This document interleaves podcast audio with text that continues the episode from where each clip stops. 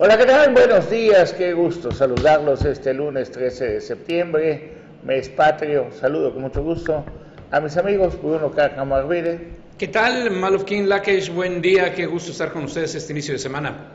Juan Pablo Hernández. Me da muchísimo gusto saludarlos. Buenos días a nuestros amigos en la península de Yucatán. Jorge Rodríguez. Muy buenos días, caballeros de la mesa de acrílico. Qué gusto de saludarlos. Al igual que a usted y su preferencia por omelet político, inician los mejores 60 minutos de la política en Quintana Roo.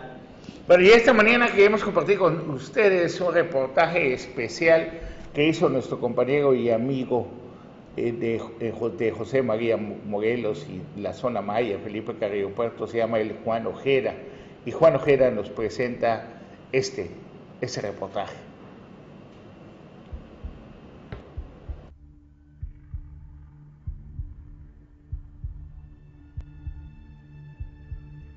El 30 de septiembre del 2018, José Esquivel Vargas adquirió el compromiso más grande de su vida. Lo hizo ante un pueblo con sangre rebelde, el de Felipe Carrillo Puerto. Mirando en todo por el bien y la prosperidad de la nación, del estado de Quintana Roo y de este municipio de Felipe Carrillo Puerto. Si así lo hiciere, que el pueblo me lo demande.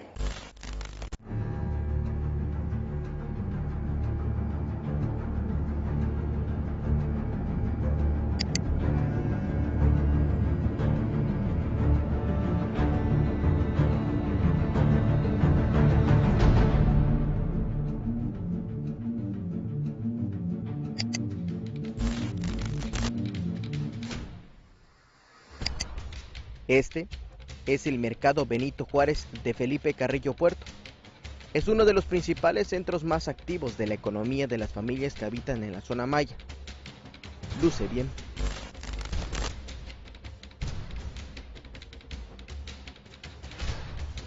El 23 de septiembre de este año, José Esquivel prometió que Felipe Carrillo Puerto contará con un mercado digno, de calidad, de altura, de buen nivel va a beneficiar no solamente a los locatarios de Felipe Carrillo Puerto, sino también es una obra que, que, se está haciendo para toda la gente de paso, de, que, que, genere derrama económica en Felipe Carrillo Puerto. Hoy en día nuestro libramiento, por poner algún ejemplo, es, una, es un lugar que se lleva a la gente de Carrillo Puerto, hace que no pisen nuestra ciudad. Entonces, eh, con el mercado donde la gente pueda ir a los baños, unos baños dignos, unos baños limpios, donde la gente pueda comer con, con higiene y con calidad.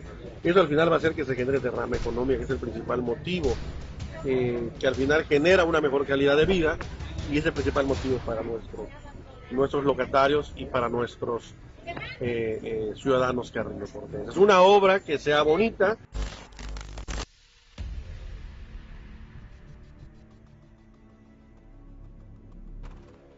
Según documentos oficiales de la Unidad de Transparencia, el 17 de septiembre del año 2020, el H Ayuntamiento de Felipe Carrillo Puerto, representado por José Esquivel Vargas, celebró la firma de un contrato de obra por la licitación pública nacional con el número de expediente OP-FCP 34-2020. El contratista fue representado por una mujer. La persona física Mayra Pitola Enríquez. Ella, en su carácter de propietaria de la empresa, la obra consistió en la rehabilitación del mercado público llamado Benito Juárez, con un monto de inversión de 7 millones 497 mil 546.77 centavos. El plazo de ejecución de la obra tenía como fecha de inicio el 29 de octubre del 2020 debiendo culminar el 27 de diciembre de este mismo año, es decir, tuvo un plazo de 60 días naturales, pero la obra no fue la esperada. Lo que hicieron fueron, fue que destaparon, limpiaron y volvieron a tapar, no hicieron nada. Y realmente los 9 millones que él dice que se gastó no, no se ve. Y si, se, si nosotros no solo yo, creo que todos nosotros como locatarios estamos muy afectados en cuanto a esto, estamos muy enojados. Sí es cierto, como le vuelvo a decir, afuera está muy bonito, lo pasas y luego dicen, wow, que nunca nadie lo había hecho, pero entren en la parte de acá adentro, es una asquerosidad el basurero, o sea, todo. Eh, nosotros sí pedimos que se esclarezca que si hay que auditarlo. María Hernández tiene que auditarlo. Tiene que auditarlo. Ella tiene, ella tiene que, ahora sí que no aplaudirle, no este, no pasar por alto esa parte, porque ella está entrando y ella va a ser nuestra siguiente presidenta, es la que nos va a gobernar en este ahora. Entonces, si ella pasa esto, ¿qué va a pasar con nosotros? Nosotros ya, él ya se va y nosotros cómo quedamos. Entonces nosotros sí queremos que ella, como la nueva presidenta, la que nos va a gobernar, la que va a ver por nosotros, la que va a velar por el, interés del, pueblo y del mercado, que ella haga algo. Tiene que hacer algo para que se esclarezca dónde acabaron los nueve millones. Porque no puede ser. A nosotros nos dejaron con una obra in- inconclusa. Está por pedazos y todo mal hecho.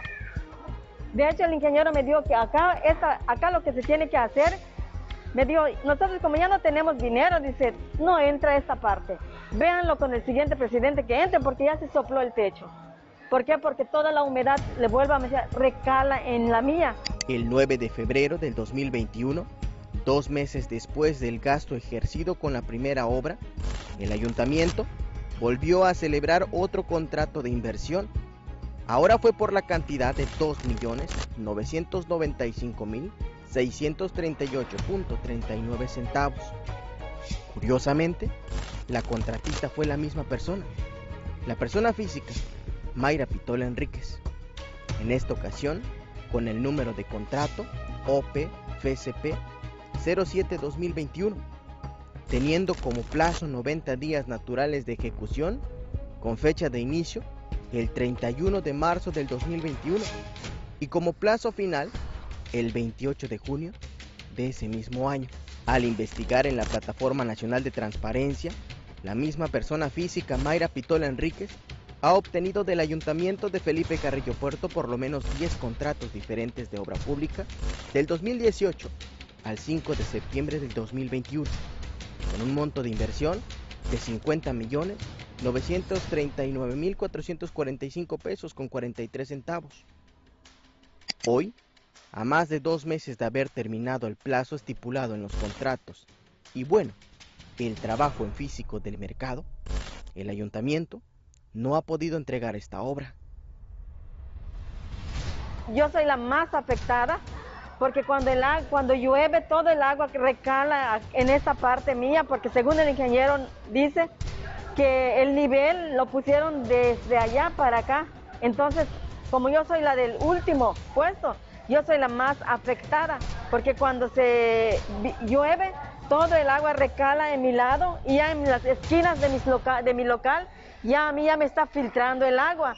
Si se da cuenta, toda esta parte de aquí ya está lleno de mojo, mire, todo lleno de mojo. Toco la pared y por pedazos se me cae, porque tienen puesto una manguera grandota, un, un tubo, y ahí es donde me cae el agua, me filtra el agua. No, no hay donde que el agua se vaya. Entonces, según ellos, que para reparar, eh, para acabar con este problema, dijeron que iban a, pose- a poner un, este, habían dicho que iban a meter una maquinaria. A lo último ya no metieron la maquinaria, que porque el presupuesto ya no les alcanza, porque el dinero se gastó. Don Juan Canul a diario llega al mercado para ofrecer su venta de carne de cerdo en un área de la parte trasera del mercado. Después de la construcción, quedan bajo agua. El problema que, que hay acá es que cuando llueve se inunda. Eh, pues de antes no pasaba.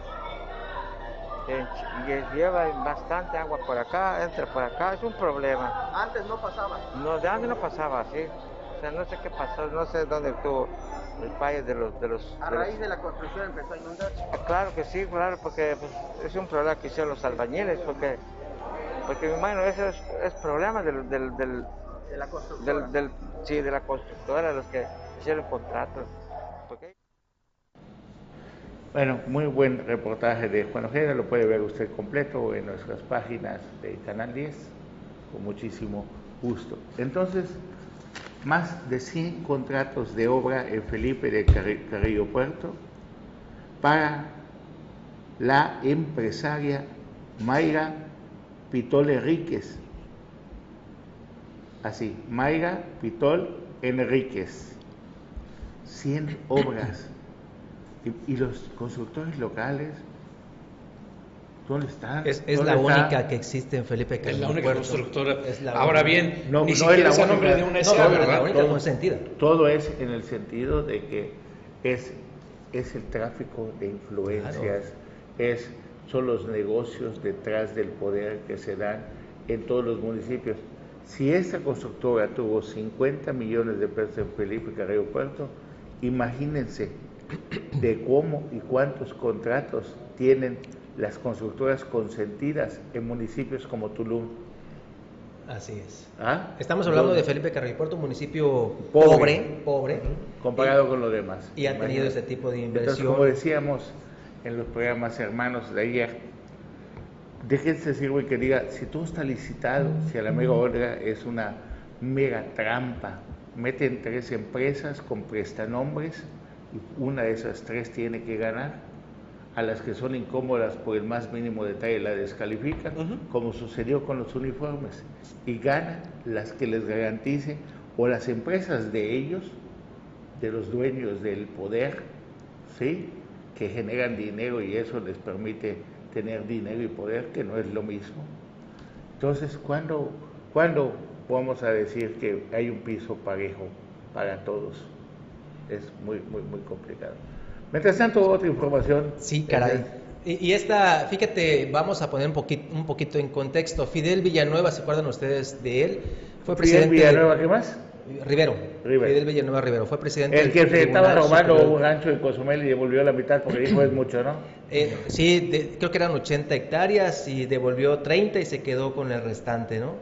Pero bueno, este señor que es asiduo a los caballos pura sangre de más, quiere seguir, quiere continuar como, como magistrado en el Tribunal Superior de Justicia. Ahí está él, precisamente ha promovido un, una- un recurso de amparo para que le reconozcan como magistrado supernumerario vitalicio. Ella cumplió, Carlos eh, Bruno, Jorge Amigos, los 12 años eh, que está eh, O precisamente... sea, constituyendo- mamalo la lana de los magistrados. ya estuvo no sirven 12 para años, mucho. 6 años en un primero que tienen derecho a una reelección y ya estuvo el segundo periodo. Este, ahora el señor pues ya vio que las mieles del poder están en el Tribunal Superior de Justicia y quiere estar como magistrado vitalicio, ¿Qué significa eso? que estar toda la vida, O sea, vitalicio. que sí, sí, sí, toda la vida. seguir, seguir en el, en el puesto. No, y como presidente de... de- No, no, como presidente no. No, como magistrado. No, como magistrado. De hecho, eh, él eh, ha, ha recurrido a este recurso de amparo, pero sí está buscando que si no le dan la magistratura, pues quedarse como juez. Bueno, y la gente de abajo. O sea, los que no, deberían de seguir. no tendrían el derecho precisamente a- al estarle Fidel Villanueva quitando esta posibilidad.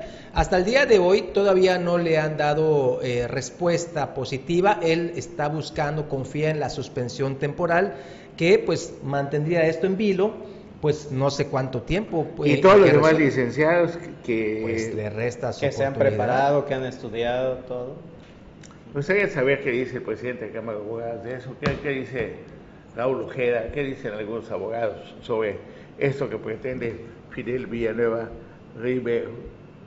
De verdad que ya no nos sorprende a dónde llegan La las... desfachatez, ¿no? La, de, la- de- la- la que de falta todo de el mundo, o sea, de todo el mundo, no es solamente de, de los magistrados, de todo, o sea, vivimos en un mundo al revés.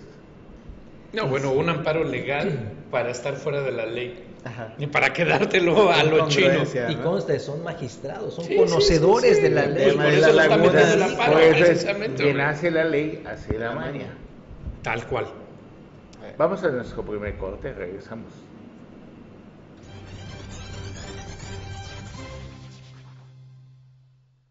Luego de la exitosa, este, del exitoso evento de comunicación política en Benito Juárez, me parece que fue hace dos años, ¿no? Sí. Ya, ya está aquí el profe Anual Moguel. Buenos días, profe. Buenos días. Hola, pues. No me vayan a confundir con Juan Pablo. Sí, ¿verdad? Salen dos Juan Pablo. bueno, este, fue un éxito la cumbre de comunicación política en Cancún, en el centro de convenciones, más de 3.000 personas. Pues la próxima semana la sede es la ciudad de Monterrey, ahí se va a llevar la, la cumbre mundial de comunicación política. Al respecto, nos Platica Filiberto Martínez parte de esto. ¿Existe un nuevo liderazgo político? Hoy me gustaría hablarles sobre los jóvenes, los jóvenes en la vida política. Como hemos visto a nivel mundial, cada vez más son los perfiles de jóvenes que se integran en el espacio político, ocupando espacios de gran relevancia, como es el caso de Alexandra Ocasio en Estados Unidos, Jacinda Andere en Nueva Zelanda o Nayib Bukele en El Salvador. Hay quienes dicen que los jóvenes quieren hacer las cosas de forma distinta y eso está muy bien y no necesitan de los partidos políticos tradicionales para participar. Bueno, ahí como que hay que aumentar algo. Tenemos en México el caso de Pedro Kumamoto, que siempre ha decidido ir por su propia vía. Sin embargo, también hay jóvenes que hoy lideran partidos políticos de antaño.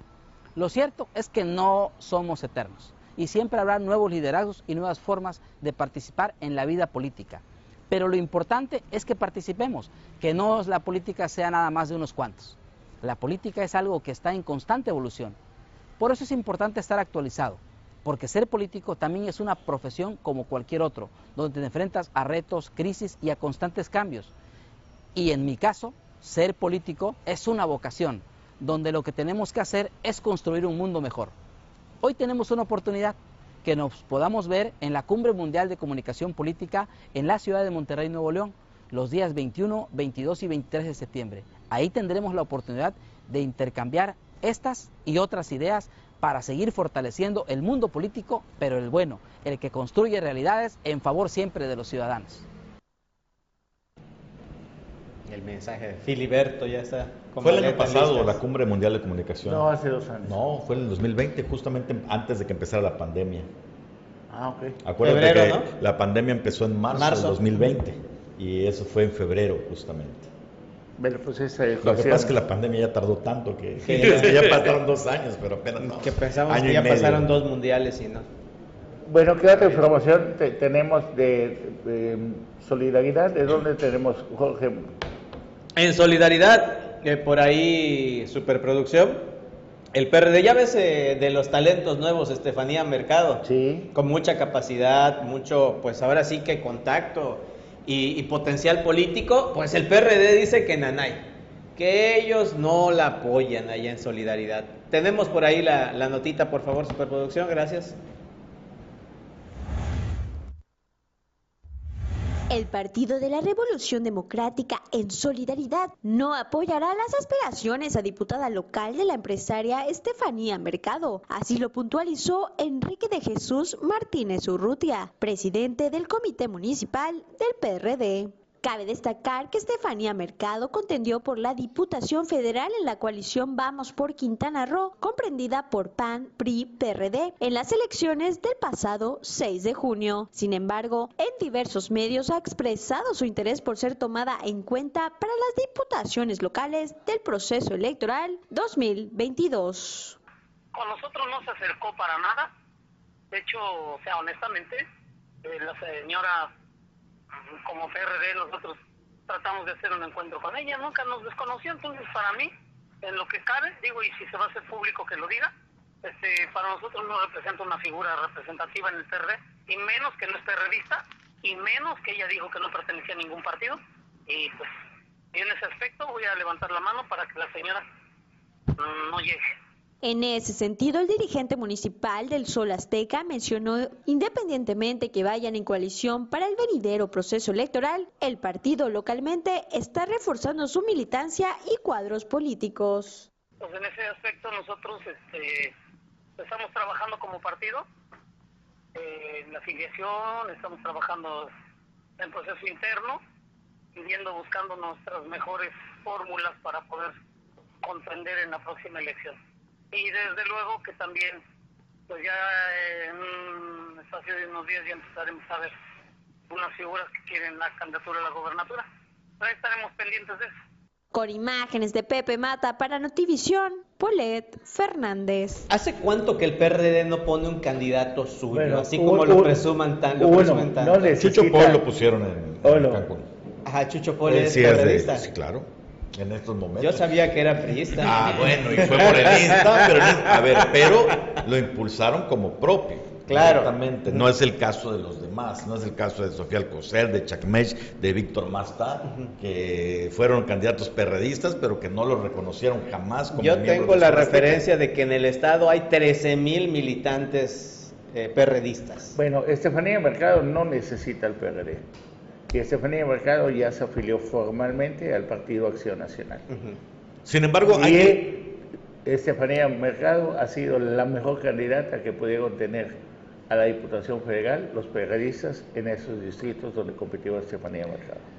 Llama la atención, Carlos, que en estos momentos se vean estos er- estertores, no solo en el tema de Estefanía Mercado. El PRD ya dijo, no vamos a ir con el PAN y con el PRI en la contienda por la gubernatura, vamos a ir por nuestro lado. Lo mismo está diciendo el PRI en lo que a mí me huele como que una operación ya previa, ya con muchos meses de anticipación para poner la alfombra roja a quien sea el candidato o candidata. Nada más que no lo, de- no lo deciden ellos, lo deciden, Claro. a, lo deciden a nivel nacional. Sí. Y también eh, hace un rato estábamos ah, platicando a Noar Moguel de lo que el del Boulevard Bahía, de la remodelación del Boulevard Bahía, que decía Francisco Ortega que por qué unas colonias y todo. Tú no puedes pedir un préstamo para comprar una casa y comprarte un rancho o para comprarte un barco.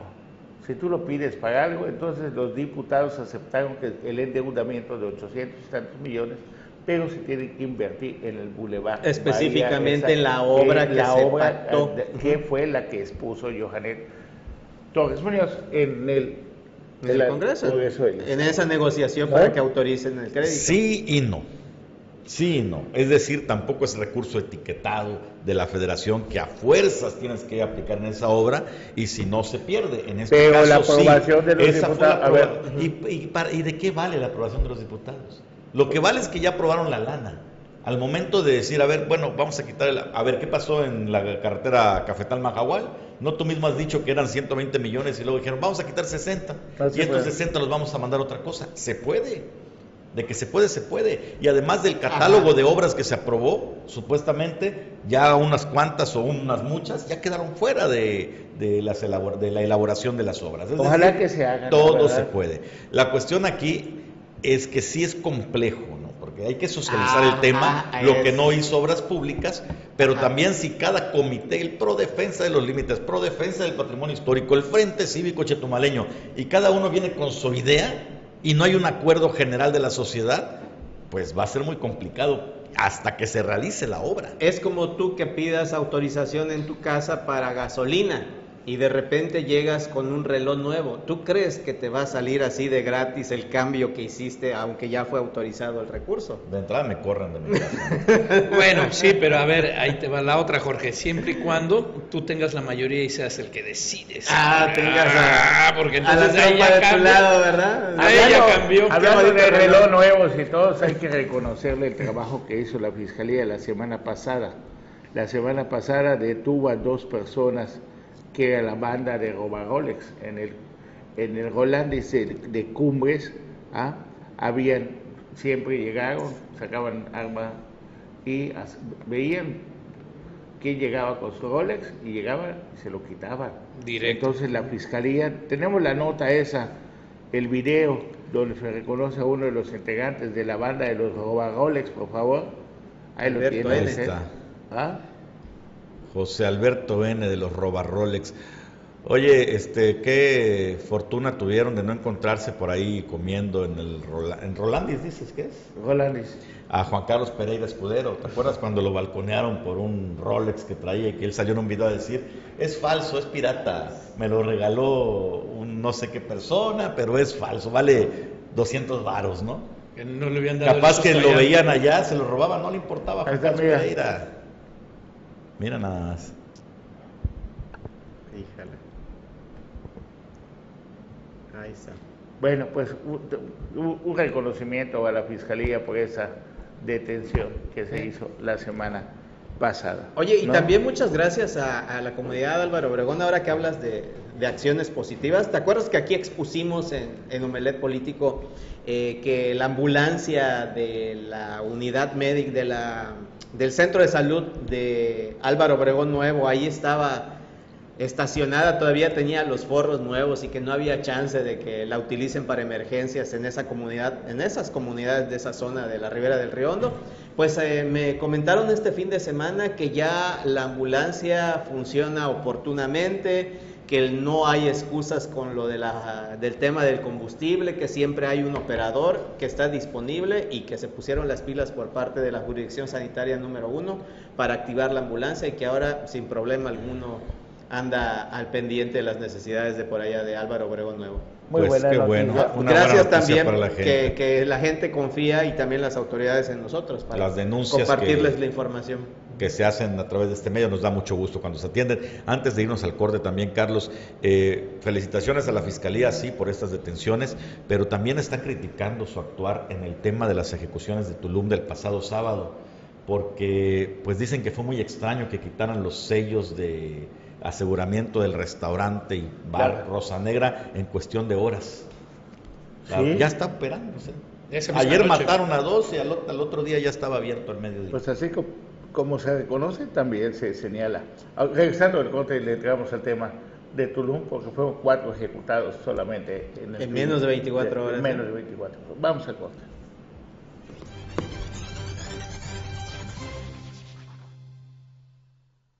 Sí, terrible lo que ocurrió en eh, pues, el municipio de Tulum, allá en la cabecera municipal, la zona de, de, hoteles, la zona hotelera. O sea, estamos hablando de la CRUM, de la CRUM. La zona hotelera que en estos momentos es una de las de más alto poder adquisitivo que existen, no solo en el estado, evidentemente en el país. Tulum es un destino carísimo y que está en el pico de su popularidad en estos momentos y que ocurran este tipo de hechos, como el que se vio el pasado sábado, son verdaderamente lamentables.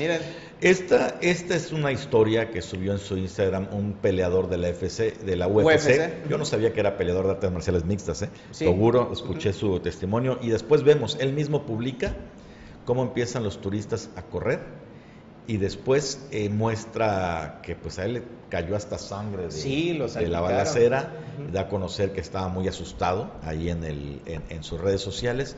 Que comentabas, Jorge, tiene alrededor cerca de, 4 millones de seguidores. Imagínate el impacto que tiene esto para un destino eh, pues tan prestigiado como Tulum. Es verdaderamente inaudito. Eh, dos taxistas fueron ejecutados, uno en la parte exterior del restaurante, el otro al parecer se quiso refugiar. Y entraron y, les valió. Y fue cuando los turistas empezaron a correr, algunos hasta la cocina se metieron literalmente. Y por supuesto que este tipo de, situaciones le pega directamente al turismo. Es tan benévolo nuestro estado, las bellezas naturales con las que contamos, que hemos aguantado muchas cosas similares. Recordarán ustedes la masacre en el Blue Parrot, en Playa del Carmen, eh, pues asesinatos en Cancún, aunque en la zona hotelera son poco frecuentes, se han dado. Ahora este en uno de los restaurantes, bares más populares de, Tulum. Y nuestro destino es tan noble que sigue recibiendo, recibiendo turistas, pero pensar que porque sigue el flujo de turistas no está pasando nada, no hay un desgaste, no, hay una factura que se está pagando, es no solo irresponsable. Es ingenuo. exactamente, más que ingenuo es irresponsable. Se tendría que trabajar, evidentemente, en blindar la seguridad de todos los ciudadanos, pero particularmente en estas zonas que son eh, pues las arterias donde fluye el turismo en nuestro estado. Lamentable lo que ocurrió porque la descomposición social, la descomposición provocada por el crimen organizado enquistado en Tulum en este último trienio de una manera infame, pues ya está dejando ver sus consecuencias. Ahí está una conversación entre turistas, desde luego que andaban visitando Tulum y estuvieron en medio de esa balacera los comentarios y esto se hace viral, de verdad se hace viral y impacta directamente a la imagen de, del destino turístico. Hay que nada más voltear un poco a la historia y digo, no estamos hablando de la época del porfiriato, estamos hablando de cuando la imagen de un destino tan popular, tan mundialmente famoso como Acapulco se vino por los suelos cuando empezaron este tipo de acontecimientos. Efectivamente, la famosa acapulquización se ha acabado con no pocos destinos en México porque no hay un control del crimen organizado. porque de verdad... La impunidad. La impunidad, la inoperancia de los tres niveles de gobierno para combatir un problema que los ha superado, pues provoca este tipo de, de situaciones. Eh, tremendo paquete también el que tendrá que enfrentar el nuevo alcalde Marciano Zulcamal, que en campaña prometió que se va a pacificar el destino. Ojalá que así sea, porque lo que hemos visto es un incremento porcentual eh, fuera de todo lo esperado, de todos los pronósticos durante el trienio eh, que gobernó Víctor Mastá. Eh, la infiltración del crimen organizado está a todos los niveles, por eso usted ve que ejecutan taxistas, están metidos en los sindicatos, en las constructoras, en, todos lados. Y además de estas dos ejecuciones que se hicieron muy públicas por este tema, por estos videos que se dieron a conocer, en un cenote cercanito ahí a, Tulum, también una zona turística, ejecutaron a otras dos personas, un hombre de 37 años y uno de 70 años, dentro de un domicilio. También pues con el sello del crimen organizado, a balazos, cuatro ejecuciones en menos de 24 horas en Tulum y la cuenta sigue hacia arriba. Sí, aquí mismo en la mesa de crítico lo dijo el, fiscal general del estado, hay una gran problemática en Tulum, no tenemos personal, no tenemos recursos. Ni patrullas. Ni patrullas. Bueno, pero recursos no puede que no haya, ahí les va una muestra. ¿Saben cuánto es una noche? Para la última semana del año en Tulum. Una noche, una noche en un hotel. 67 mil pesos. Una noche, una habitación. Una habitación. Una noche, una habitación. Nada más le voy a platicar rápidamente esto, un momentito. Si hace ya tres meses, nos dijo dos meses el fiscal, que el problema es que no hay personal, pues ¿por qué no hay personal? Pero no, Tulum no solamente es la fiscalía, ¿dónde está la policía? La Guardia Nacional les hicieron un cuartel a, 100 kilómetros. En Felipe Carrillo hay un cuartel de la Guardia Nacional que están dedicados solamente a extorsionar y a multar a los vehículos que van a exceso de velocidad. Pero ¿dónde un plan de inteligencia? ¿Para qué dijo el presidente que se ve la Guardia Nacional? Para ayudar a combatir la delincuencia. El fiscal dice que porque hay una invasión y hay 70 mil personas irregulares en Tulum. Que también contribuye a la permite, pero no es lo único. Pero si sabes cuál es el problema, ¿por qué no hay algo de investigación? ¿Quiénes son la banda? Tempo seguro que son líderes. ¿Por qué no hay campañas de despistolización? No se ha visto ni una reacción a favor. Ahora, ¿qué está haciendo Don Marciano? Don Marciano está yendo a México no solamente a buscar, digo, la posible candidatura de la gobernación. Yo creo que está yendo a México tratando de hablar y pidiendo auxilio a la presidencia de la República para decirle, ¿sabe qué? Si no me ayudan, vamos a, perder el destino. Vamos a perder el destino. Entonces, ¿quiénes pueden ayudar a Tulum? Pues desde la federación y el Estado tiene que poner las pilas. ¿Dónde están las cámaras de seguridad? Hablamos mucho del C5, que el C5, que el C5. Bueno, y Tulum con todos los mil, miles de millones de pesos que se están invirtiendo, o de dólares quizá, no, pues no tiene para ponerle cámaras y para ponerle también seguridad. Ahora vemos las cosas. Había un luchador brasileño de, de, la UFC que es influencer y que ahora le está dando a Tulum con todo, o sea, la mala reputación, pero pues hace cuánto ya aguantaron los turistas para dejar de visitar Tulum, cuántas ejecuciones se plena luz del día. ¿Ah? No, y, la, la, la, cantidad de dinero que corre en Tulum es de verdad impresionante. Tuve de, dinero. De dinero. Tuve la oportunidad de, platicar con un empresario. Pero pero, pero escucha este dato, Carlos. Tuve la oportunidad de platicar en Holbox justamente con un empresario restaurantero que tiene su operación en Tulum en pandemia y me dice que ha llegado a facturar por noche 3 millones de pesos en un restaurante o bar. Por noche. En uno. ¿Te imaginas cuánto dinero fluye y cuánto dinero fluye en el mercado? Bueno, ¿y no hay dinero para contratar fiscales? Ahí está el tema. No hay dinero para... ¿A dónde se va todo? Si tú facturas 3 millones de pesos, ¿cuánto te gusta pagar impuestos? Tienes que pagar y de mochadas. 15%. Y de mochadas. Bueno, de mochadas y de impuestos. Digamos, impuestos regulares e irregulares. Y con eso no da para tener suficientes elementos de, de la fiscalía para poder evitar o disminuir un poco investigar quién está detrás de todas estas ejecuciones. Se matan entre ellos, son, son vendedores de droga, la mayoría, eso nos dicen y con eso ya no hay pues investigación. silencio, pues Pero mientras tanto le están partiendo el alma y a, ese destino de Tulum. Y si el presidente de la República va a invertir, y qué bueno que lo va a hacer, en el aeropuerto internacional cerca de Tulum y que yo estoy seguro que próximamente vendrá el apoyo de la federación. Si no viene el apoyo de la federación... pero ya llevamos tres años esperando el apoyo de la federación, ¿no? Pero ahora sí que son los únicos que pueden salvarlo. Bueno, tiene que, tiene, o sea, sí, ciertamente tiene que venir armas grandes, tiene que venir el ejército, tiene que venir el pues pero también tiene que ver policía más estatal y demás. no armas grandes, más abrazos, es lo que hace falta. No, no, no es tanto de armas grandes, es de investigación, y investigación de, prevención. Prevención de delito, hombre. Pero a ver, que saben que a ver, siéntense, de poner vamos orden, de, acuerdo, porque le estamos partiendo el alma a la gallina de los huevos de oro. Así es. Sí. Pero, pero el asunto es que se sienten estos grupos tan empoderados. Claro, a ver, en otros lados. En la zona hotelera, todos conocemos la zona hotelera, es esa. Para poner orden, primero no hay, no hay que te puedas escapar por otros. Primero tienes que apretar. Ya ni. Entonces, eso no es, son cuatro kilómetros. La tecnología es impresionante, ahí está, no pueden decir que no se ven muchas cosas. Y ahí está, tú lo viste, Carlos, en el C5 sentado viendo las cámaras y con acceso a la tecnología, la Guardia Nacional, la Sedena, la Marina. Así que si hablamos de incapacidad o de complicidad, hablamos de todos los niveles. Es verdad.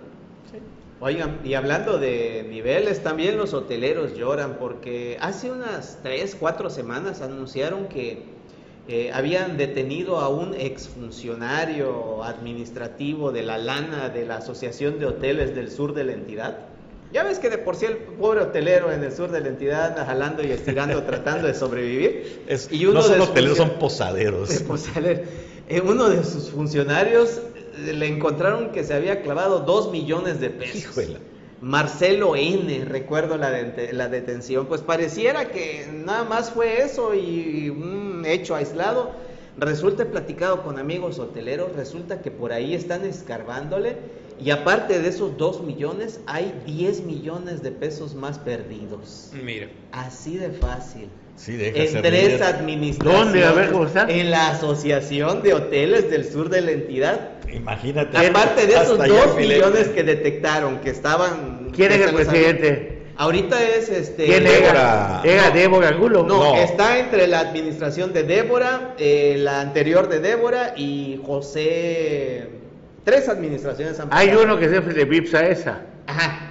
José. Ahí no me acuerdo su, apellido. Bueno, Pepe, es conocidísimo. Es el, director de Vipsa esa. Entre esos tres se han extraviado. Busca cómo se llama el director de Vipsa esa.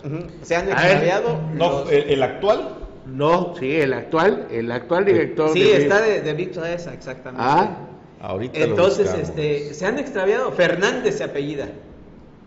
Entonces, Juan este, Fernández. Juan Fernández. Juan Fernández, hoy director de Vipsa esa.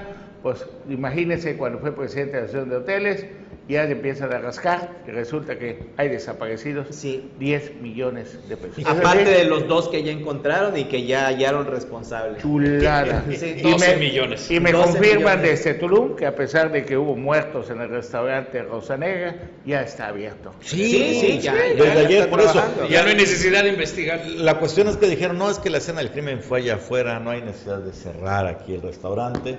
Y lo que llama la atención es que dicen en otros casos cuando no es un restaurante tan popular, tardan hasta una uh, semana o más, ¿no? En, Cerrado, acordonado. Pero pues hay el recurso para agilizar las investigaciones, ¿no?